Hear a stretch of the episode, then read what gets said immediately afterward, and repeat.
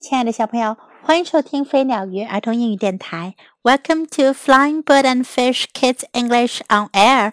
This is Jessie. 今天，Jessie 老师要为你讲的故事是《Creepy Castle》恐怖城堡。在前几天的故事中，大家一定听到过 “Creepy Castle” 这个名称，对吗？恐怖城堡，好像是大坏龙住的地方哟。我们来听听今天的故事吧。Nesta and Ned were little dragons. Nesta 和内德是小龙。One day they flew off to play at Creepy Castle. 有一天，他们飞到恐怖城堡里去玩。Creepy Castle had big spiders and big cobwebs. 恐怖城堡里有大大的蜘蛛和大大的蜘蛛网。There were big bats too，还有许多大大的蝙蝠。What a creepy castle！said Ned。奈德说：“多么恐怖的城堡呀！”Nesta jumped off a big tower。奈斯坦从一个塔楼里跳了出来。She flew down to the ground。 它飞着降落到了地面上。Then Ned jumped off the tower。接着，奈德也从塔上跳了出来。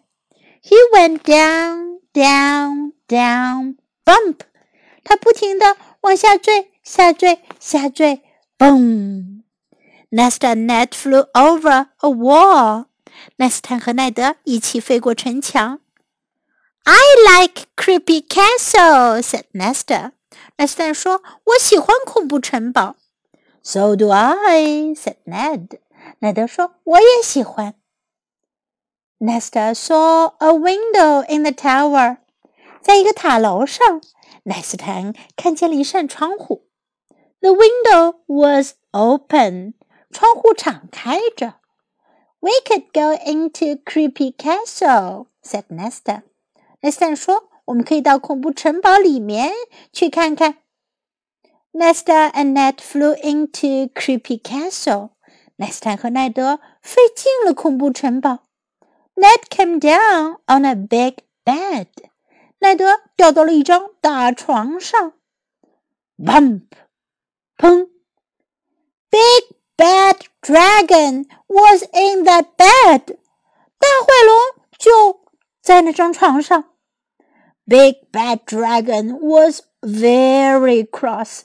大坏龙十分愤怒。I will get you, and I will eat you. 我要抓住你们，我要吃掉你们。said Big Bad Dragon. 大坏龙喊道。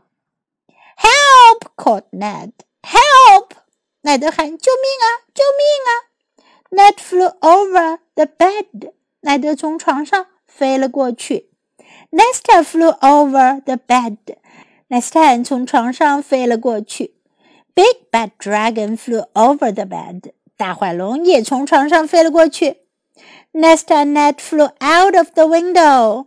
Nesta 和奈德从窗户飞了出去。But Big bad dragon could not get out. 可是大坏龙却飞不出去。He was too big. 他太大个啦！Nesta and Ned flew home to mom. Nesta 和奈德飞回家去找妈妈。Mom looked at Nesta and Ned. 妈妈看着 Nesta 和奈德。She was very cross. 她十分生气。Into the bath you go, said Mom. 妈妈说：“赶紧跳进澡盆里去。” Nesta and Ned jumped in the bath. Splash！奈斯坦和奈德一起跳进了澡盆，扑通一声，溅起了好大的水花。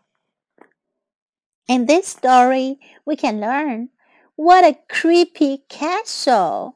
这个句型用来表示感叹，多恐怖的城堡呀！What a creepy castle! What a creepy castle! I like creepy castle. 我喜欢恐怖城堡。I like creepy castle. I like creepy castle. So do I，我也是。So do I. So do I. I will get you. 我要抓住你们。I will get you. I will get you. I will eat you. 我要吃掉你们。 I will eat you. I will eat you. He was too big. 他太大了。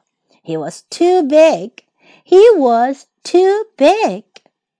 Into the bath you go. 你们到澡盆里去。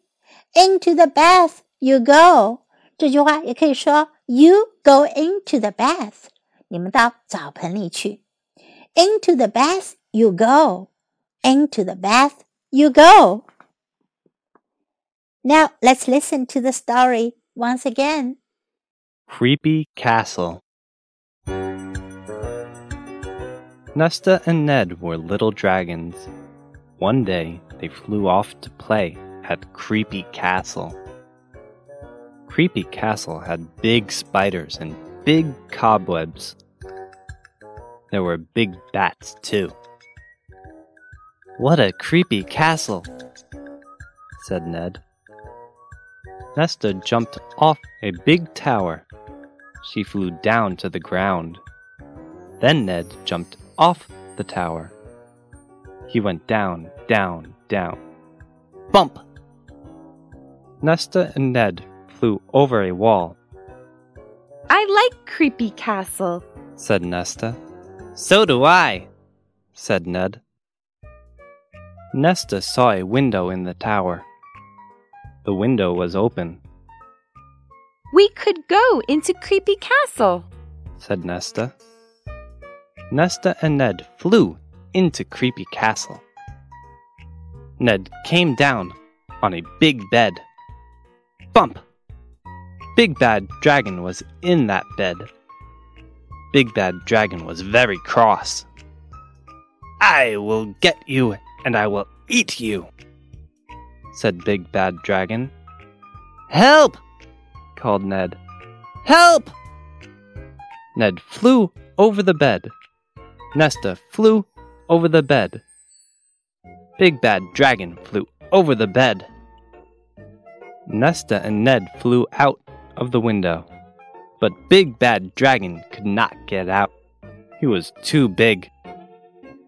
Nesta and Ned flew home to Mum. Mum looked at Nesta and Ned. She was very cross, Into the bath you go. said Mum. Nesta and Ned jumped in the bath. Splash! 小朋友，关于两条小龙莱斯坦和奈德的几个故事都讲完了。你们喜欢这两条小龙吗？Thanks for listening. Time to say goodbye.